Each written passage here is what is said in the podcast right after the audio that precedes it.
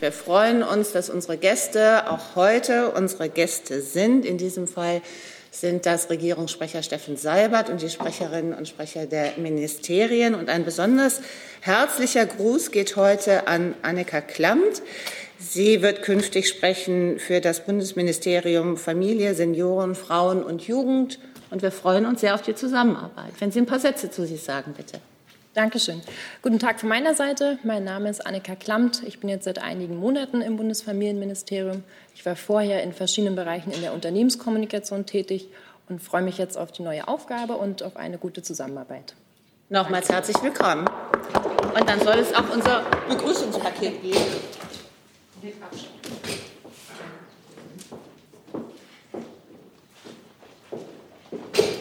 Dann haben wir eine Ankündigung aus dem Auswärtigen Amt. Vielen Dank. Am morgigen Dienstag, den 13. April, werden Außenminister Maas und Verteidigungsministerin Kramp-Karrenbauer politische und sicherheitspolitische Konsultationen, sogenannte 2 plus 2 Konsultationen, mit dem japanischen Außenminister Motegi und dem japanischen Verteidigungsminister Kishi führen. Diese Konsultationen finden virtuell statt, mit dem AA als virtuellem Gastgeber. Dieses Format verdeutlicht unsere engen und vertrauensvollen Beziehungen mit Japan. Mit den äh, Indo-Pazifik-Leitlinien hat die Bundesregierung ja beschlossen, dass wir uns politisch und sicherheitspolitisch stärker in der Indo-Pazifik-Region engagieren möchten. In den 2 plus 2 Konsultationen mit Japan am Dienstag wird es darum gehen, wie wir in diesem Kontext unsere politische und sicherheitspolitische Zusammenarbeit mit Japan weiter vertiefen können. Ähm, zu möglichen Themen, ohne den Gesprächen im Detail vorzugreifen, ähm, könnte es um ein, natürlich einerseits um die Umsetzung der Indo-Pazifik-Leitlinien der Bundesregierung gehen, Fragen von Sicherheit und Stabilität im süd- und ostchinesischen Meer, äh, um äh, Themen äh, wie Russland und Iran sowie auch um eine verstärkte Kooperation zwischen der Europäischen Union und Japan. Vielen Dank. Dazu fragt Ivo, Verzeihung, Ivo Tuchel von NHK, ob es im Anschluss an diese Gespräche eine Pressekonferenz gibt. Nein, das ist nicht vorgesehen. Wir werden Sie aber in geeigneter Form im Anschluss über die Ergebnisse der Konsultation informieren. Hey Leute, Thilo hier. Unsere naive Arbeit in der Bundespressekonferenz und unsere wöchentlichen Interviews, die sind nur möglich, weil ihr uns finanziell unterstützt. Und damit das so bleibt, bitten wir euch, uns entweder per Banküberweisung oder PayPal zu unterstützen. Weitere Infos findet ihr in der Podcast-Beschreibung. Danke dafür. Gibt es weitere Fragen dazu? Dann schlage ich vor, dass wir starten mit dem großen Block Corona, auch im Hinblick auf das Kabinett morgen.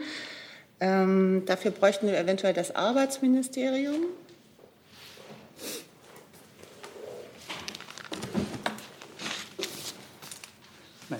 Gesundheitsministerium bestimmt auch, oder? Zu Corona.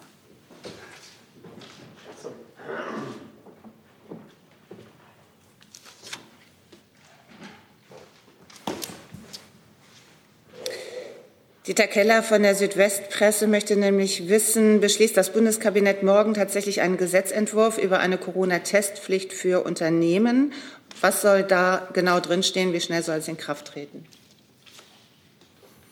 Ja, richtig ist, dass ähm, im Rahmen der Ministerpräsidentenkonferenz am 22. März die Bundesregierung aufgefordert wurde, ein Monitoring durchzuführen, in welchem Maße Unternehmen Tests ihren Beschäftigten anbieten.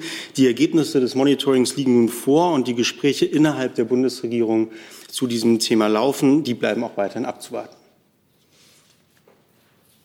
Wer soll eine Testpflicht kontrollieren und stehen überhaupt genügend Tests zur Verfügung? Auch die Frage nach der Bezahlung stellt Herr Keller. Es sind an, diese Details bleiben auch weiter abzuwarten. Herr Reitschuster dazu? Zum Thema Testpflicht, ja. Die Bundesregierung propagiert ja regelmäßige Tests, äh, lässt sich die Kanzlerin regelmäßig testen und lassen sich die Minister bisher regelmäßig testen. Danke. Wir haben immer klar gemacht, dass das, was wir von der Wirtschaft, von Schulen und so weiter verlangen, auch natürlich in der Bundesverwaltung und in den Bundesministerien und im Bundeskanzleramt gelten muss. Und insofern äh, wird das regelmäßige Testangebot auch dort äh, angeboten. Das ist äh, ganz klar, dass wir da auch entsprechend handeln müssen und es tun. Zusatz, Herr Reitschuster? Als aber keine konkrete Antwort auf meine Frage. Nochmal, hat sich die Kanzlerin in den letzten Wochen regelmäßig testen lassen? Haben sich die Minister regelmäßig testen lassen? Sie ist zum Beispiel gestern getestet worden äh, im Reichstag, wie alle Teilnehmer an der Fraktionsvorstandssitzung. Also regelmäßig? Ich gebe jetzt hier nicht über einzelne Testungen Auskunft. Ich habe gesagt, die Bundesverwaltung, das heißt die Behörden, Entschuldigung, die Behörden, die Ministerien äh, bieten selbstverständlich äh, die Tests an, ähm, die notwendig sind. Ein regelmäßiges Testangebot ist von großer Bedeutung und das gilt nicht nur für Betriebe und Unternehmen, darüber war ja, davon war hier gerade die Rede, sondern das gilt natürlich auch für Ministerien, für das Bundespresseamt und so weiter. Herr Becker? Ähm, als BMI die Frage, es gab in den letzten Tagen immer wieder Meldungen, dass das Bundeswirtschaftsministerium grundsätzliche Bedenken gegen die Testpflicht für Unternehmen habe. Frage, bestehen diese Bedenken noch und wenn ja, wie sind die jetzt begründet?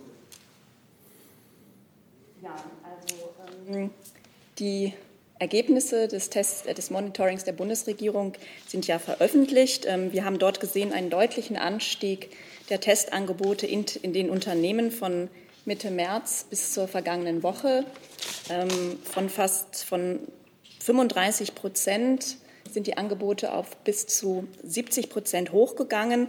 Das sind Beschäftigte, die derzeit schon ein Testangebot bekommen oder wo dies unmittelbar bevorsteht. Ähm, das Monitoring hat auch gezeigt, dass aber erst äh, weniger als die Hälfte der Beschäftigten dieses Testangebot annehmen.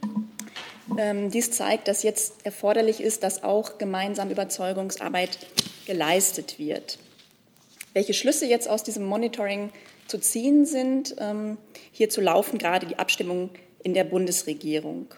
Und Minister Altmaier hat sich ja am vergangenen Freitag und auch zuletzt heute Morgen beim RTL NTV Frühstart ähm, geäußert. Hierauf kann ich insoweit verweisen. Noch, noch Zusatz? Zur, äh, zur Klarstellung. Ähm, ich interpretiere Sie aber richtig, dass es grundsätzliche Bedenken von, von Seiten des BMWs gegen eine Testpflicht nicht mehr gibt.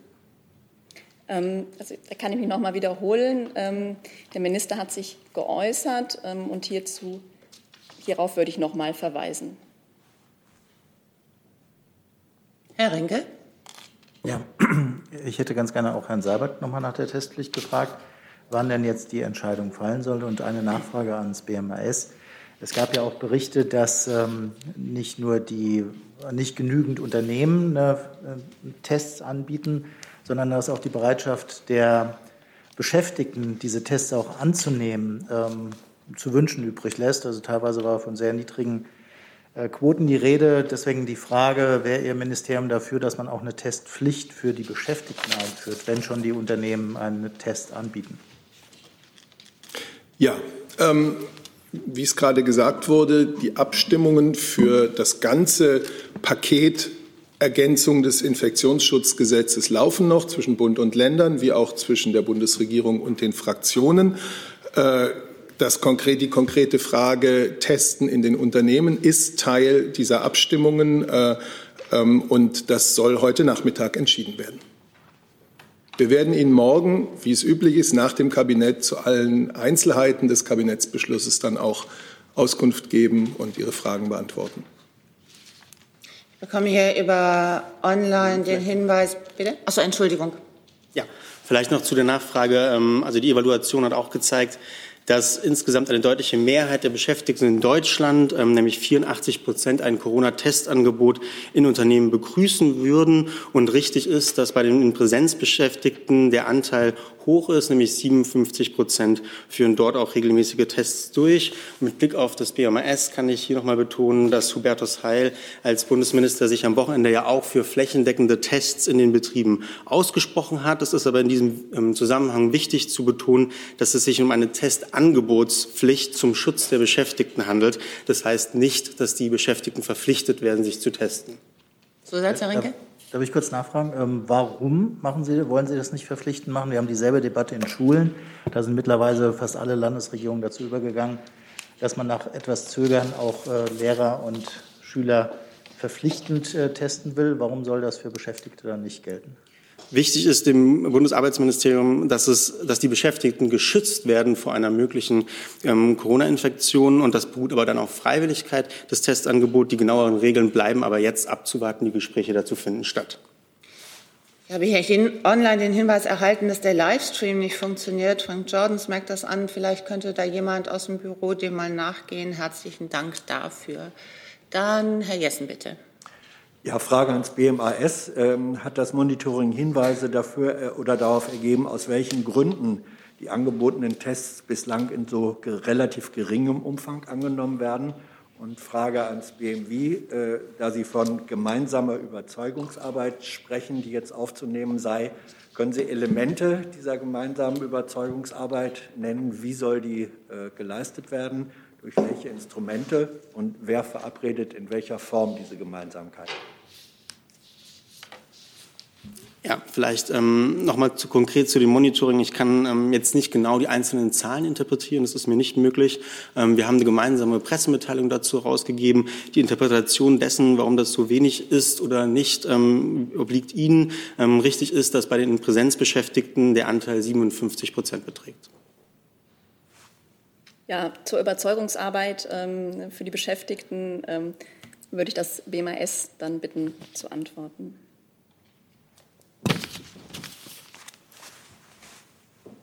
Entschuldigung, jetzt habe ich das nicht mitbekommen. Könnten Sie es nochmal?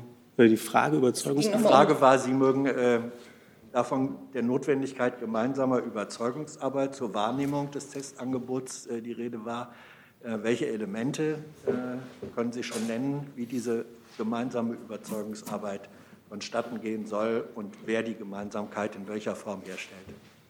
Ja, dazu kann ich im Moment nichts sagen. Dazu laufen ja auch die Gespräche in der Regierung. Aber ganz grundsätzlich macht, glaube ich, der Arbeitsminister und das Arbeitsministerium immer wieder deutlich, dass es darum geht, die Beschäftigten zu schützen. Und es geht auch beispielsweise ja mit der Möglichkeit ähm, für Beschäftigte Homeoffice dort eben einzufordern, wo es keine zwingenden betrieblichen Gründe geht, steht ja im Zentrum immer der Schutz der Beschäftigten ähm, und auch eine mögliche flächendeckende Testmöglichkeit für Beschäftigte würde weiter den Beschäftigten die Möglichkeit geben, dass sie sich schützen können vor dem Coronavirus, vor dem Hintergrund der aktuellen Pandemielage.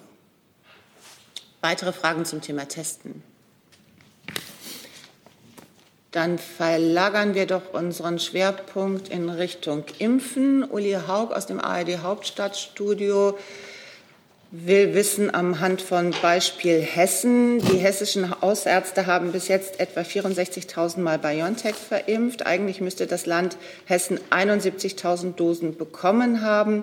Sind die fehlenden 7.000 Dosen liegen geblieben?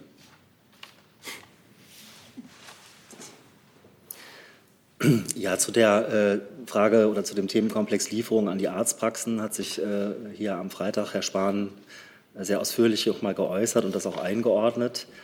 Ähm, ich kann das noch mal kurz äh, äh, komprimiert zusammenfassen. Also an den Lieferplänen von AstraZeneca gibt es Stand jetzt keine Änderungen. Äh, gemäß der Absprachen zwischen Bund und Ländern werden perspektivisch in den Impfzentren die Impfstoffe von BioNTech und Moderna verimpft. In den Arztpraxen werden die Mengen verimpft, die über die vereinbarten 2,25 Millionen Dosen für die Impfzentren hinaus geliefert werden. Ab Mitte April äh, werden dann die Impfzentren der Länder daher nur noch Zweitimpfungen mit AstraZeneca durchführen äh, keine Erstimpfung mehr. Die Lieferungen an die Länder mit AstraZeneca decken den Bedarf also ab, den die Länder dem BMG zur Sicherstellung dieser Zweitimpfung übermittelt haben. Ähm, Vielleicht noch wichtig zu wissen, die Lieferungen äh, an die Arztpraxen folgen einem, grundsätzlich einem anderen Prinzip äh, als die an die Länder.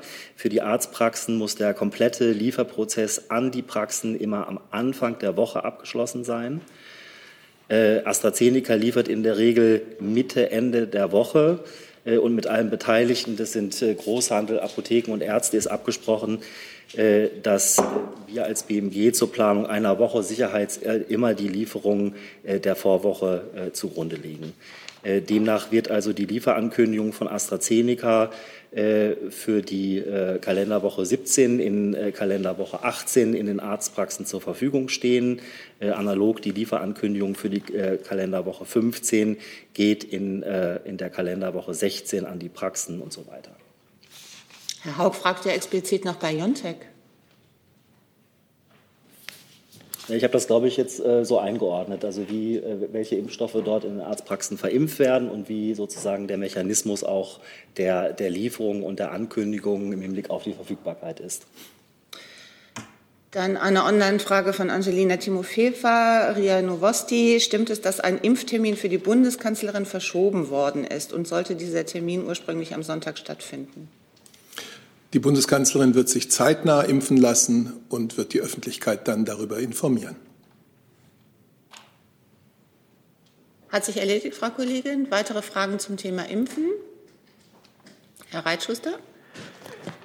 Eine Frage an Herrn Ewald. Es gab eine Impfkampagne, die der Minister hier auch angekündigt hat. Im Rahmen dieser Impfkampagne wurden Bilder von Günter Jauch gezeigt, die den Eindruck erwecken, er sei hier geimpft mit Pflaster. Er sagte nun, er sei nicht geimpft. Warum wird so verfahren? Wie viele von den Reklameträgern sind wirklich geimpft, wie viele nicht? Danke. Ja, also ähm, äh, Günter Jauch hat ja bereits seit 2020 äh, spontan die Kampagne Wir bleiben zu Hause unterstützt und äh, im März diesen Jahres zugesagt, die Kampagne Ärmel hoch für die Corona-Schutzimpfung äh, zu unterstützen. Äh, Günter Jauch möchte, wie viele andere Prominente auch, für eine hohe Impfbereitschaft im Land werben und engagiert sich für die Aktion des Bundesministeriums für Gesundheit, deshalb honorarfrei. Die Kampagne will dazu beitragen, die Impfbereitschaft zu stärken und möglichst viele Menschen zu motivieren, eine persönliche, gut informierte Entscheidung zur Impfung zu treffen. Äh, Einige der abgebildeten Personen sind aufgrund ihres Alters bereits geimpft. Einige haben ihre Entscheidung getroffen, aber warten, bis sie an der Reihe sind. Das markante Pflaster ist seit Beginn der Impfungen in Deutschland das Symbol für die Impfbereitschaft. Es geht also um die Impfbereitschaft und nicht die Frage, ob er geimpft ist. Und das Pflaster symbolisiert sozusagen in dem Fall die Impfbereitschaft. In dem Zusammenhang weise ich Sie gerne auf eine kleine Videoreihe des Bundespresseamts hin, die Impfwissen heißt, in der in jeweils kurzer, knapper und verständlicher Form Infektiologen, Epidemiologen, Ärzte und Ärztinnen über konkrete Fragen, die Menschen im Zusammenhang mit dem Impfen haben, Auskunft geben. Zusatz, Herr Reitschuster? Sie haben aber die Frage die, beiden, die Fragen nicht beantwortet. Zum einen, wie viele sind nicht geimpft? Und zum zweiten, warum wird der Eindruck erweckt durch das Foto, als sei schon geimpft? Das hätte man ja anders machen können, dann die Impfbereitschaft signalisieren. Danke. Also nochmal, das Pflaster steht in dem Fall für die, für die Impfbereitschaft. Äh, auch Günter Jauch wird sich impfen lassen, wenn er an seinem Wohnort einen Termin vereinbaren kann und impfberechtigt ist. Ähm, wenn Sie das äh, gesehen haben, äh, die, Headline des ersten Werbemotivs zeigt diese Bereitschaft in Anlehnung äh, an die bekannte Quizfragenmechanik aus Wer wird Millionär? Also lasse ich mich impfen? A ja, B ja, C ja, D ja. Und das Motiv wurde am 26. März unter Berücksichtigung der Corona-Schutzregeln in Potsdam fotografiert. Ähm, äh, also insofern ist nochmal wichtig klarzumachen, dass dieses Pflaster nicht sozusagen für eine erfolgte Impfung steht, sondern in dem Fall äh, für die äh, von Herrn Jauch damit öffentlich dokumentierte Impfbereitschaft. Entschuldigung, eine Frage, eine Nachfrage bitte. Herr Rinke. Ich hätte eine Nachfrage zum Impfen der Kanzlerin an Herrn Seibert. Sie haben jetzt ähm, wiederholt gesagt, zeitnah. Deswegen hätte ich ganz gerne gewusst, äh, ob Sie das nachdem es letzte Woche auch schon zeitnah hieß, äh, noch ein bisschen präzisieren können. Und wird sie dann mit AstraZeneca geimpft? Denn das ist ja nach diesem Kriterium könnte sie ja hier in Berlin geimpft werden, nach einem anderen, soweit ich weiß, noch nicht. Vielleicht können Sie das noch mal präzisieren, bitte. Also ich habe dem nichts hinzuzufügen. Ich war auch letzte Woche nicht da, deswegen weiß ich nicht, ob da zeitnah gesagt wurde. Heute sage ich, sie wird sich zeitnah impfen lassen. Sie hat schon in der Vergangenheit äh, öffentlich mehrfach erklärt, äh, dass sie auch Vertrauen in den AstraZeneca-Impfstoff hat und äh, sich äh, impfen lassen wird. Und über alle weiteren Details äh, informieren wir Sie dann, wenn es passiert ist.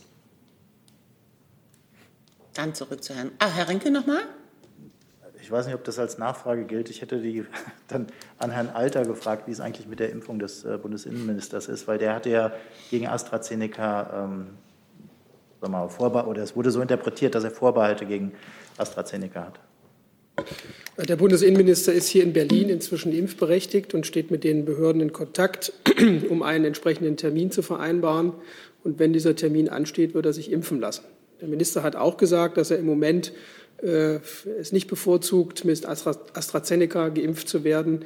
Ähm, das war eine Aussage, die er vor gut 14 Tagen getroffen hat äh, und die steht im Moment nach wie vor für sich. An Herr Reitschuster nochmal. Ja, zum dritten Mal die Frage, weil Sie es nicht beantwortet haben, an Herrn Ewald. Wie viele von den Reklameträgern sind geimpft, wie viele nicht? Danke. Also in der laufenden äh, Kampagnenphase äh, wird neben äh, ähm, Günter Jauch werden auch Uschi Glas und Sepp Meyer äh, dort auftreten. Ähm, ich kann Ihnen sagen, dass äh, Frau Glas bereits geimpft worden ist, und zwar Ende März. Also weitere geimpft, umgekehrt, weitere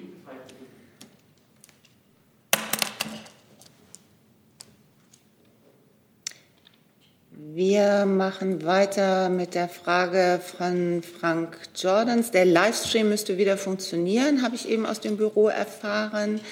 Da geht es um die Folgen von Covid-19, so zu, äh, dem sogenannten Long-Covid. Hat die Bundesregierung Daten darüber, wie viele Personen in Deutschland von Long-Covid betroffen sind, entweder in absoluten Zahlen oder prozentuell von den Covid-Infizierten bzw. Corona-Infizierten und an Covid-19 Erkrankten? Also dazu kann ich Ihnen sagen, dass derzeit äh, verschiedene Studien in Deutschland gefördert werden, in deren, deren Rahmen Erkenntnisse zu Spät- und Langzeitfolgen einer Covid-19-Erkrankung zu erwarten sind. Äh, Im Rahmen der unter anderem vom BMG äh, geförderten und vom RKI initiierten Studie Corona Monitoring lokal sind Nachbefragungen von Teilnehmerinnen und Teilnehmern der serioepidemiologischen Studie zu Long-Covid vorgesehen. Ähm, darüber hinaus gibt es an der medizinischen Klinik, an der Universitätsklinik Klinik 1, an der Universitätsklinik Köln äh, eine äh, Covid-19 genesenen äh, Kohorte über den Langzeitverlauf. Ähm, die äh, Ergebnisse dazu äh, liegen derzeit noch nicht vor. Insofern kann ich da Ihnen keine konkreten äh, Zahlen geben. Deutschland beteiligt sich darüber hinaus auch an einem großen EU-geförderten europäischen Covid-19-Kohortenprojekt, das heißt Orchestra. Ähm, und es findet auch eine systematische Datenerfassung über die ICD-Codes nach deren Einführung im November 2020 durch die WHO statt. Das, das wird dann sozusagen auch auf Deutschland übertragen. Gibt es noch Fragen zu diesem Komplex?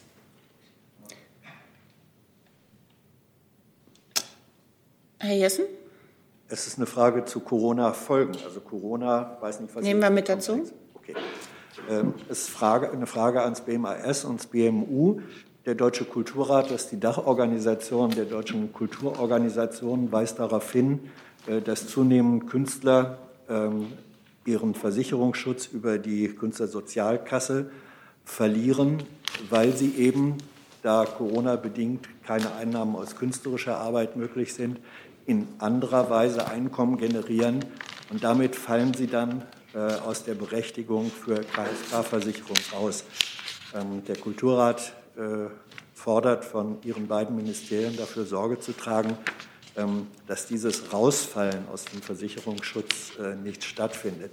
Kennen Sie die Kritik? Stimmt der Sachverhalt? Haben Sie schon äh, Instrumente, wie dem wie verhindert werden kann, dass Künstler äh, aus der KSK rausfallen?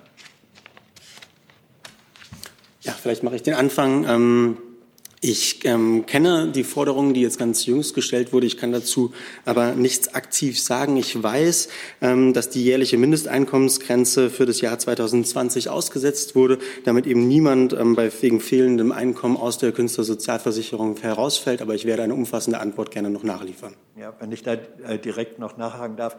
Äh, der Kritikpunkt ist hier, dass man dann aus der KSK rausfällt, wenn die äh, anderen Einnahmen aus nicht künstlerischer Tätigkeit einen relativ geringen Gesamtjahresbeitrag von etwa 4.500 Euro überschreiten. Geht also nicht alleine um den Wegfall von künstlerischen Einnahmen, sondern um eine für die Verhältnisse zu niedrigen Obergrenze für sonstige äh, Einkünfte, wenn Sie das mit berücksichtigen können. Ja, vielen Dank für die Erläuterung. Das ähm, reiche ich nach. Dann kommen wir zu der neuen Studie über Aerosole. Die zeigt, dass das Coronavirus vor allem drinnen und nur zu 0,1 Prozent draußen übertragen wird. Und die Studie empfiehlt, die Bewegung das Zusammensein draußen nicht einzuschränken. Wie wird das bei zukünftigen Maßnahmen wie zum Beispiel eingeschränktem Aufenthalt im Freien berücksichtigt werden?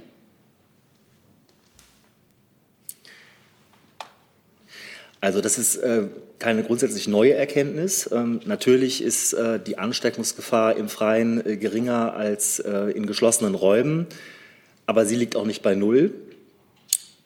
Außerdem äh, verhindert äh, eine Ausgangsbeschränkung ja auch mögliche private Treffen in geschlossenen Räumen, nämlich den Weg dorthin. Gibt es weitere Fragen dazu? Herr Reitschuster? Herr Ewald, wenn das keine grundsätzlich neue Erkenntnis ist, warum hat man sich dann an diese Kritik, äh, an der nicht ausgerichtet? Und Sie sagten jetzt Treffen im Freien, aber Maskenverbote in den Fußgängerzonen und in öffentlichen Plätzen, Sie würden ja da darunter fallen. Danke. Also Maskengebote, Entschuldigung, nicht Verbote. War ein freudscher Versprecher, Entschuldigung. Ja, ich habe jetzt äh, Ihnen das, das gesagt, was ich dazu zu sagen habe. Äh, natürlich sind äh, wissenschaftliche Erkenntnisse aus vielen Bereichen auch in die, ähm, in die Maßnahmen, äh, die vor Ort getroffen worden, von den Ländern äh, dort äh, eingeflossen und entsprechend berücksichtigt worden. Wir haben hier schon oft und viel betont, dass wir immer auf der Basis der verfügbaren wissenschaftlichen Erkenntnisse unser Handeln auch ausrichten. Das ist in dem Zusammenhang auch der Fall. Zusatz, Herr Reitschuster? Sie sagten, Sie richten es auf, an der Basis der, der Forschung aus. In dem Schreiben bzw. im Gutachten heißt es aus, explizit, Vorgehen ist nicht evidenzbasiert. Vielleicht können Sie dann die Evidenz nennen, wenn das nicht zutrifft, was da drin steht. Ich habe jetzt Ihnen die Argumentation geliefert und habe das eingeordnet und dabei möchte ich es belassen. Dann fragt Kai Clement aus dem ARD Hauptstadtstudio nach dem Infektionsschutzgesetz. Äh, gehen Sie, Herr Seibert, davon aus, dass es morgen eine Einigung in der eigens vorgezogenen Kabinettssitzung geben wird? Naja, eine Einigung sollte es nicht erst in der Kabinettssitzung geben. Äh, wir arbeiten ja so, dass äh, Dinge, die kabinettsreif sind, geeinigt sind und dann kommen sie ins Kabinett. Ja, ich habe es bereits gesagt, die Arbeit am Infektionsschutzgesetz, an der Ergänzung des Infektionsschutzgesetzes läuft noch. Die Abstimmungen zu einzelnen Punkten zwischen Bund und Ländern, zwischen Bundesregierung und Fraktionen laufen noch. Und äh, morgen ist der Kabinettstermin. So kann ich Ihnen das äh, Stand jetzt sagen. Herr Clement möchte auch noch wissen, was sind die größten Streitpunkte und wie sieht der weitere Zeitplan aus? Ja, also da gehe ich jetzt natürlich während laufender Abstimmungen äh, nicht äh, auf einzelne Punkte ein. Äh, der Zeitplan ist so, dass morgen um 9.30 Uhr, unüblicherweise am Dienstag und nicht am Mittwoch, das Bundeskabinett diesen Beschluss ähm, fassen soll. Es ist ja hier am Freitag ganz viel über äh, diese Ergänzung des Infektionsschutzgesetzes gesprochen worden. Es gibt enge Absprachen zwischen Bund und Ländern und den Fraktionen, äh, dieses Gesetz zu ergänzen. Wir haben das Ziel, bundeseinheitlich zu regeln, was in Kreisen mit einer Sieben-Tage-Inzidenz über 100 äh, stringent und äh, für alle sozusagen übersichtlich zu geschehen hat, also die Notbremse da zu etablieren. Wir haben heute eine Situation, und über das Wochenende hat sich das ja auch wieder gezeigt, steigende Neuinfektionen, gestern 129, heute 136, äh, etwa 136. Wir haben mehr als 300 Kreise in unserem Land, die bei einer Inzidenz über 100 liegen. Wir haben 50 Land- oder Stadtkreise, die sogar über 200 liegen. Ähm, das alles ist also Grund, jetzt genauso vorzugehen. Dieses die Arbeit an, diesem, an dieser Erweiterung des Infektionsschutzgesetzes, das muss man vielleicht noch mal klar machen, die dient einem Ziel, unser Land möglichst schnell wieder in eine Lage zu bringen, in einen Bereich von deutlich niedrigeren Inzidenzen, der erreichbar ist, in dem dann Lockerungen, Öffnungsschritte auf verantwortungsvolle Weise gestützt durchs Testen vorgenommen werden können. Herr Rinke dazu? Ich habe zwei Fragen, Herr Seibert. Ähm, zum einen gab es Kritik an der fehlenden Klarheit über die Dauer von Maßnahmen, äh, die verhängt werden können des Bundes. Gibt es da eine Klärung? Können Sie uns dazu was sagen, ob die Bundesregierung da auf Bedenken der Länder einschränkt und zweitens, wie breit wird die Not? Wir einigen uns hier auf eine Frage, eine Gut. Nachfrage. Alles klar, dann erst die bitte. Ja, es gibt noch laufenden Abstimmungsbedarf. Und das findet heute im Laufe des ganzen Tages statt. Und ich möchte jetzt wirklich keine einzelnen Punkte hier erörtern. Äh, morgen nach dem Kabinettstermin sitzen wir alle wieder hier und geben ganz ausführlich äh, Auskunft. Dann hatten Sie noch eine Nachfrage, Herr Rinke. Dann hatte ich noch eine Nachfrage.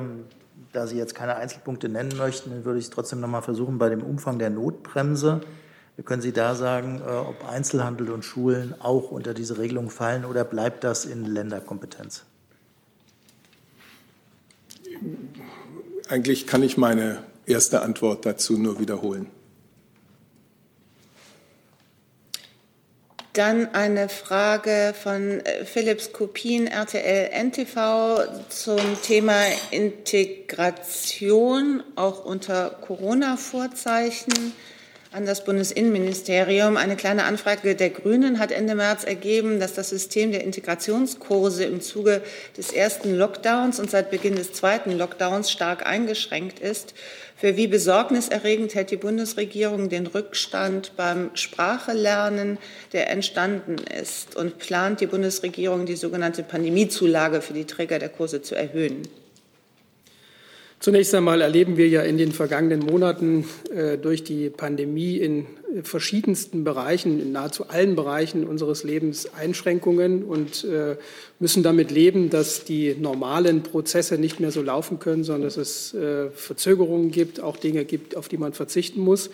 Und es wäre ja nur komisch, wenn sich das nicht auch auf die Integrationsarbeit auswirken würde. Insofern ist es natürlich richtig, dass auch im, in diesem Bildungsbereich äh, durch die Pandemie Einschränkungen entstanden sind. Ähm, die Bundesregierung, das Bundesinnenministerium äh, hält die Integration und auch die Integrationsbildung, die Sprachbildung für ein ganz wesentliches Element äh, gelingender Integration äh, von Menschen, die nach Deutschland gekommen sind. Und die Defizite, die pandemiebedingt eingetreten sind, müssen natürlich möglichst schnell nachgeholt werden. Aber alles das äh, kann nur gelingen, wenn äh, entsprechende Konzepte vorliegen, beziehungsweise wenn das Infektionsgeschehen so weit äh, in den Griff bekommen ist, dass man äh, wieder zurückkehren kann zur Normalität. Äh, zu dem Aspekt der Zulage äh, kann ich im Moment nichts mitteilen. Ich prüfe das und reiche es gern nach.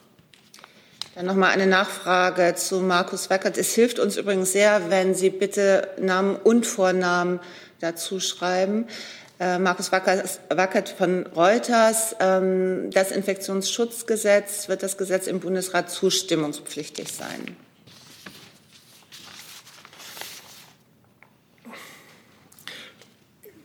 Bundesgesetze sind grundsätzlich Einspruchsgesetze.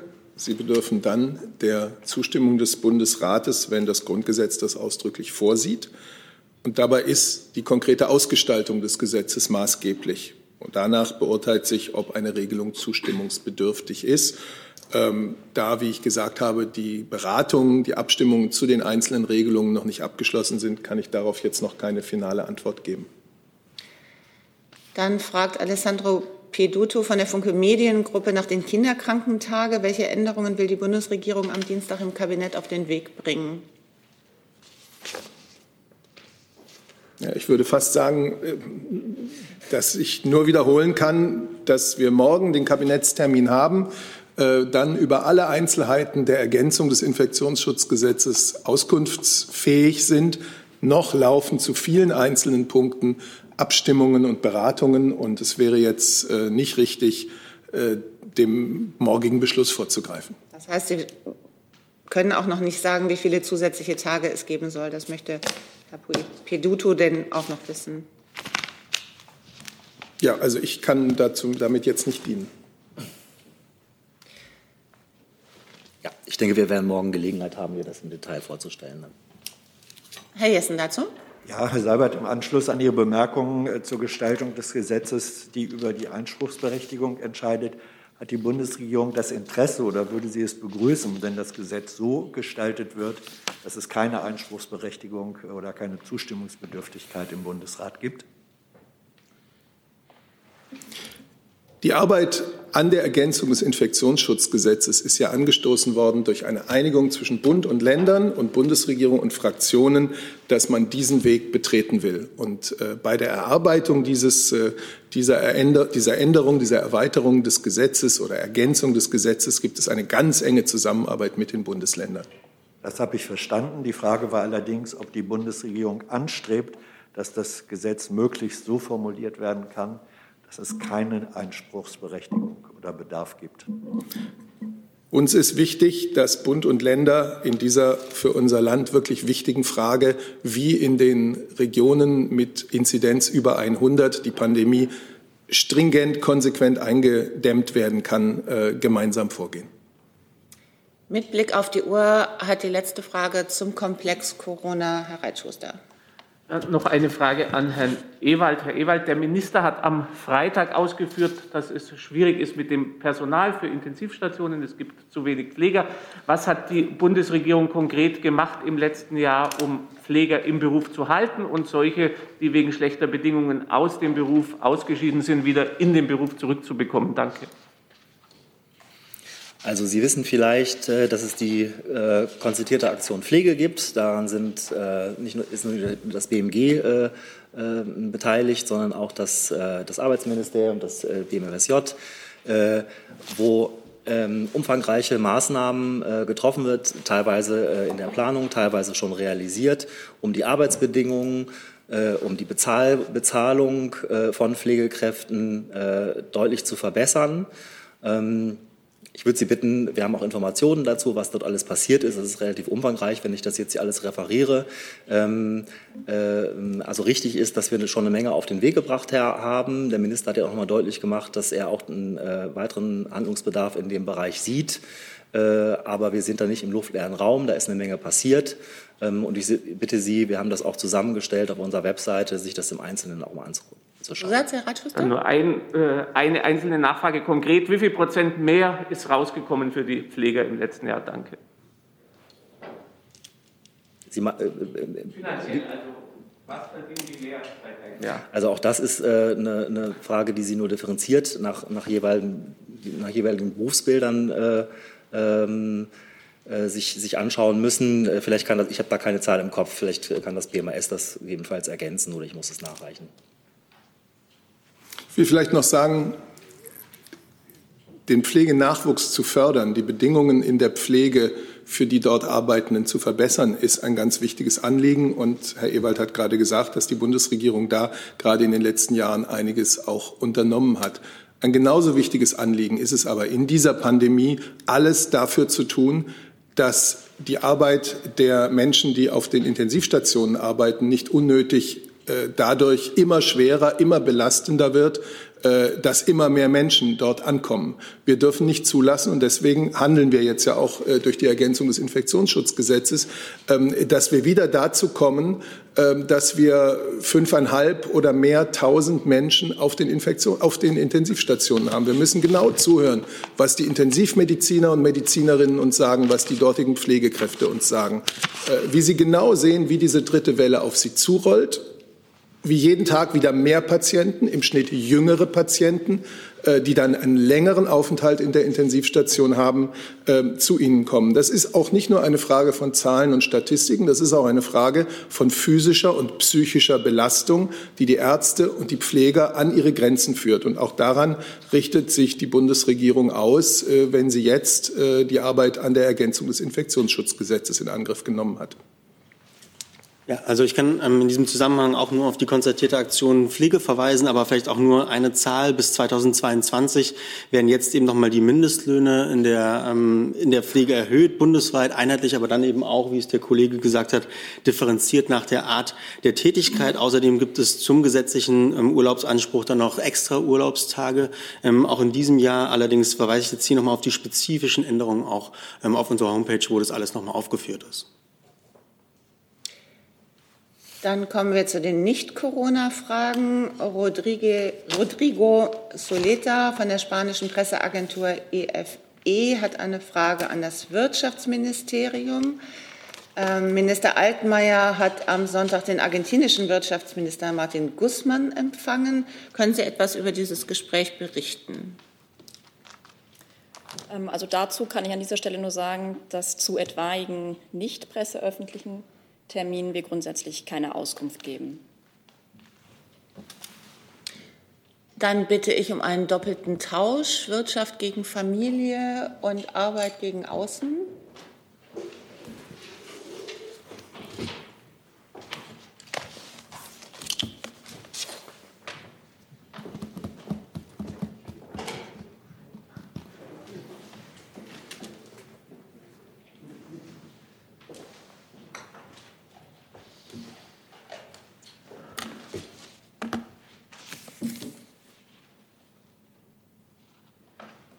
Die Frage von Isabel Reifenrath aus dem ARD Hauptstadtstudio bezieht sich auf das Demokratiefördergesetz. Wie stehen Bundesfamilienministerin Giffey und Bundesinnenminister Seehofer aktuell zur Umsetzung und was ist Stand des Gesetzentwurfs? Ja, soll ich anfangen? Gerne. Ja. Ministerin Giffey hat sich in der ersten Aprilwoche dazu geäußert. Sie setzt sich nach wie vor dafür ein, dass die Eckpunkte für dieses wehrhafte Demokratiegesetz ins Kabinett kommen. Wir hatten äh, vor zwei Wochen darüber gesprochen, dass es zum Kabinettstermin nicht geklappt hat. Jetzt nehmen wir Anlauf auf den nächsten Kabinettstermin und setzen uns mit aller Kraft dafür ein, dass das auch gelingt. Ja, ich kann im Prinzip nur das bestätigen. Es gibt eine Einigung der beiden äh, Ministerien, der beiden Minister, Ministerinnen auf diese Eckpunkte. Und der Bundesinnenminister hat nach wie vor das Ziel, diese Eckpunkte schnellstmöglich äh, ins Kabinett zu bringen. Dann ein neues Thema. Saboreh für das iranische Fernsehen. Äh, die Frage an das Außenministerium, Herrn Bulger. Äh, es gab einen Vorfall in Natanz in Iran. Iran hat als Akt des Nuklearterrorismus bezeichnet. Ich möchte wissen, äh, wie Sie diesen Vorfall beurteilen. Äh, es gab ja auch Medienberichte, dass Mossad äh, verantwortlich sei für diese Cyberattacke. Ja, vielen Dank. Wir haben die gestrigen Berichte über den Vorfall in Natanz und iranische Einschätzungen, nach denen es sich um einen möglichen Sabotageversuch handeln könnte, genau verfolgt. Klar ist, dass äh, dieser Vorfall natürlich aufgeklärt werden muss.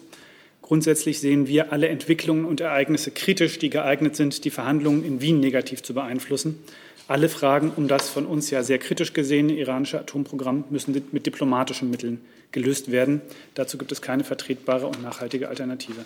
Eigene Erkenntnisse zu dem Vorfall, äh, wie Sie gefragt haben, liegen uns nicht vor. Gut, eine Nachfrage. Also äh, in Anbetracht der wichtigen Verhandlungen, die in Wien laufen, sehen Sie, wenn es sich herausstellen sollte, dass tatsächlich Israel dahinter steckt, äh, keinen krassen Widerspruch äh, zu den Verhandlungen und Bemühungen in Wien? Genau diese Frage, Entschuldigung, diese Frage hat auch Thomas Niels, freier Journalist, online gestellt. Ja, ich glaube, darauf bin ich in meiner Antwort äh, auch grundsätzlich schon eingegangen. Wie gesagt, uns liegen keine, äh, keine eigenen Erkenntnisse dazu vor und deswegen werde ich hier auch nicht über potenzielle Urheberschaft spekulieren. Dann ein neues Thema von Daniel Brössler, Süddeutsche Zeitung. Frage an Herrn Seibert. Kreml-Sprecher Pesko hat bestritten, dass die Bundeskanzlerin im Telefonat mit Präsident Putin den Abzug der Truppenverstärkung an der Grenze zur Ukraine gefordert habe. Hat sie den Abzug gefordert oder nicht? Wir haben dazu eine äh, Presseerklärung rausgegeben nach dem äh, Gespräch mit Herrn Putin und die liegt ja sicherlich auch Herrn Brössler vor. Grundsätzlich kann ich sagen, dass wir die Lage in und um die Ukraine und insbesondere auch die russischen Truppenverstärkungen sehr genau beobachten und dass uns diese Entwicklung und dazu gehören eben auch die russischen Truppenverstärkungen uns sehr besorgen. Ähm, wir beraten uns dazu eng mit unseren europäischen internationalen Partnern, vor allem auch mit Frankreich, ähm, denn mit Frankreich arbeiten wir ja im sogenannten Normandie-Format äh, mit Russland und der Ukraine zusammen, um eine Umsetzung der Minsker Vereinbarungen zu erreichen. Und es bleibt dabei, das ist und sollte die Grundlage sein für alle ähm, Fortschritte, äh, die wir uns da noch erwünschen und die vor allem auch die Menschen, denke ich, in der Region sich erwünschen. Aber wir haben mit großer Sorge gesehen, und das hat die Bundeskanzlerin natürlich auch ausgedrückt, äh, was sich außerhalb äh, der ukrainischen Grenzen derzeit abspielt. Nachfrage ans Auswärtige Amt fordert Außenminister Maas den Anzug. Ich nehme an, gemeint ist der Abzug der Truppen. Also ich habe äh, dem, was äh, der Regierungssprecher gerade gesagt hat, äh, jetzt eigentlich in der Sache nicht viel hinzuzufügen. Ähm, der Außenminister hat sich ähm, am vergangenen Dienstag äh, in einer großen deutschen Tageszeitung äh, zur Lage geäußert ähm, und dort auch noch mal darauf hingewiesen, dass wir ähm, fest zur ähm, territorialen Integrität der Ukraine stehen und dass wir Russland weiterhin zu Gesprächen auffordern in dem von Herrn Seibert erwähnten Normandie-Format, weil das aus unserer Sicht das Format ist, was geeignet ist, äh, die, äh, den Konflikt in der Ostukraine äh, anzugehen. Ich kann ja noch einmal kurz zitieren aus der Pressemitteilung nach dem Telefonat der Bundeskanzlerin mit Präsident Putin. Zitat, Gegenstand des Gesprächs war unter anderem die verstärkte russische Militärpräsenz im Umfeld der Ostukraine. Die Bundeskanzlerin fordert den Abbau dieser Truppenverstärkungen ein, um so eine Deeskalation der Lage zu erreichen. Ich darf vielleicht eine Sache noch kurz ergänzen. Ähm, die Ukraine hat in den letzten Tagen ja Russland auf diplomatischem Weg über die OSZE dazu aufgefordert, Transparenz über seine Truppenverlegungen zu schaffen. Und am Samstag haben Deutschland und Frankreich sich dazu gemeinsam über unsere OSZE-Vertretungen in Wien äh, dazu geäußert. Und wir haben Russland aufgefordert, angemessene Erklärungen für die Truppenbewegungen zu liefern. Äh, Russland äh, hat äh, darauf, also Russlands Nicht-Antwort hat der ukrainischen Informationsbitte jedenfalls nicht entsprochen. Und Russland hat ebenso wenig an einem Treffen am Samstag dazu teilgenommen. Deswegen haben wir gemeinsam mit Frankreich Russland noch einmal dazu aufgefordert, diesen genau dafür vorgesehenen OSZE-Mechanismen zu folgen. Denn das ist der Sinn und Zweck des Wiener Dokuments über vertrauens- und sicherheitsbildende Maßnahmen. Herr Jessen dazu? Sind, aus Sicht der Bundesregierung die russischen Truppenbewegungen eine Gefährdung oder Bedrohung der Sicherheitslage in der Region? Also ich glaube, wir haben uns jetzt beide ähm, in ähm, ja, ausführlich äh, zu unserer Einschätzung der Lage geäußert und ich würde Sie bitten, die Formulierung, die wir dafür gewählt haben, äh, so hinzunehmen. Ob, ob, ob, Bedrohung oder Gefährdung möchten Sie nicht definieren. Wie gesagt, wir haben uns so geäußert, ähm, wie wir uns geäußert haben. Äh, ich glaube, ähm, Herr Seibert hat äh, von Sorge gesprochen. Ähm, ich habe auch äh, davon gesprochen, dass wir Russland dazu aufgefordert haben, angemessene Erklärungen zu liefern und über die Notwendigkeit von Deeskalation. Herr Rinke nochmal bezieht sich, glaube ich, auf Iran, oder? Ja, genau. Hätte, Dann kommen wir darauf zurück. Habe ich mich nicht rechtzeitig genug gemeldet. Ähm, Herr Burger nochmal.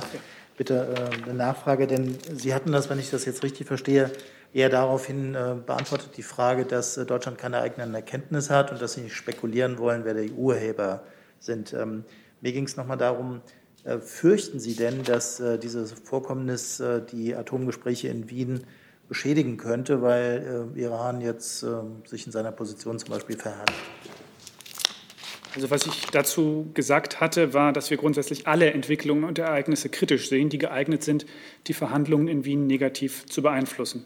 Denn alle Fragen rund um das von uns ja sehr kritisch gesehene iranische Atomprogramm müssen mit diplomatischen Mitteln gelöst werden. Dazu gibt es aus unserer Sicht keine Alternative. Genau, aber die, die Frage bezog sich darauf, Sie haben noch keine Schäden festgestellt. Also hinter den Kulissen haben Sie jetzt keine Signale von Iran, die jetzt sagen, wir verhandeln jetzt erstmal nicht weiter, bis dieser Vorfall aufgeklärt ist. Wie gesagt, wir haben dazu jetzt keine eigenen Erkenntnisse und über alles Weitere möchte ich nicht spekulieren. Hey Leute, hier sind Thilo und Tyler. Jung und Naiv gibt es ja nur durch eure Unterstützung. Hier gibt es keine Werbung, außer für uns selbst. Das sagst du jetzt auch schon ein paar Jahre, ne? Ja. Aber man muss ja Aber mal wieder darauf halt, hinweisen. Ne? Stimmt halt. Ne? Und ihr könnt uns per Banküberweisung unterstützen oder PayPal. Und wie ihr das alles machen könnt, findet ihr in der Podcast-Beschreibung. Gibt es weitere Fragen zu anderen Themen? Dann nutze ich die verbleibende Zeit nochmal für eine nachgeschobene Corona-Frage von Martina Herzog, Deutsche Presseagentur. Aus aktuellem Anlass. Der Tagesspiegel berichtet, Helge Braun, also der Kanzleramtsminister, habe in einer Besprechung mit den Ländern am Sonntag gesagt, die Bundesregierung rechne noch für sechs bis acht Wochen mit einer verschärften Infektionslage. Daraus könnte man ableiten, dass der Bund damit rechnet, die geplanten neuen Lockdown-Maßnahmen bis Ende Mai oder Mitte Juni aufrechtzuerhalten. Können Sie Informationen als auch Schlussfolgerung bestätigen? Aus Ganz grundsätzlich berichte ich nicht aus äh, vertraulichen, nicht öffentlichen Gesprächen. Ich kenne diese Äußerung nicht. Ich war bei dieser Runde nicht dabei und deswegen kann ich dazu überhaupt nichts sagen, sondern bleibe dabei. Die Arbeit an der Ergänzung zum Infektionsschutzgesetz läuft äh, auf Hochtouren und äh, die Abstimmungen äh, werden pünktlich beendet, um morgen ins Kabinett zu gehen. Herr Reitschuster nochmal. Das war aber ein anderes Thema, das ich vorher ja auch schon angekündigt hatte. Sind wir mit dem anderen durch. Ja, dann noch eine Frage zum Thema Pressefreiheit an Herrn Seibert. YouTube ist ein Quasi-Monopolist für Videonachrichten. Dort werden massiv äh, Meldungen zensiert wegen angeblicher medizinischer Fehlinformation. Konkretes Beispiel, es gibt ein Urteil Amtsgericht Weimar, das unter diese YouTube-Maßstäbe fallen würde. Das heißt, man kann heute nicht mehr über ein Gerichtsurteil berichten bei einem Quasi-Monopolisten. Hat die Bundesregierung vor, sich da für Pressefreiheit einzusetzen? Danke. Die Bundesregierung setzt sich grundsätzlich für die Pressefreiheit ein. Das leitet unser, äh, unsere ganze Arbeit in Zusammenarbeit mit der Presse. Haben Sie es in diesem konkreten Fall bei YouTube vor, wenn Sie es ganz allgemein vorhaben? Ich kenne jetzt nicht die Fälle, auf die Sie ansprechen. YouTube und andere Unternehmen, die Videos veröffentlichen, geben sich ja Regeln, sogenannte Community-Richtlinien äh, für diese Veröffentlichungen. Ich weiß jetzt nicht, auf welcher Grundlage es zu Sperrungen gekommen ist. Ich kann mich dazu jetzt hier deswegen auch nicht, äh, nicht äußern. Wir arbeiten auf europäischer Ebene daran, mit dem Digital Services Act ein Online-Umfeld festzulegen, das sicher, vorhersehbar, vertrauenswürdig ist und das klare Regeln für Online-Plattformen enthält, wann sie Inhalte entfernen dürfen oder gegebenenfalls sogar auch müssen. Eine zusätzliche Wortmeldung von Ihnen, Herr Reitschuster? Ihre Kollegin Frau Demmer hat letzte Woche gesagt, sie schaut sich das an, sie will gegebenenfalls nachreichen. Jetzt sagten Sie, Sie wissen das nicht. Äh, sind Sie noch nicht dazugekommen oder warum wissen Sie es dann noch nicht? Danke.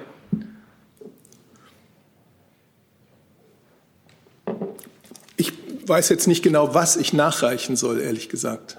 Oder was nachgereicht werden sollte. Äh, wenn es da was gab, ich werde mich mit Frau Demmer in, in Verbindung setzen. Vielleicht gab es auch nichts nachzureichen. Ich sehe keine weiteren Fragen. Dann sage ich Danke für diesen Montagmittag.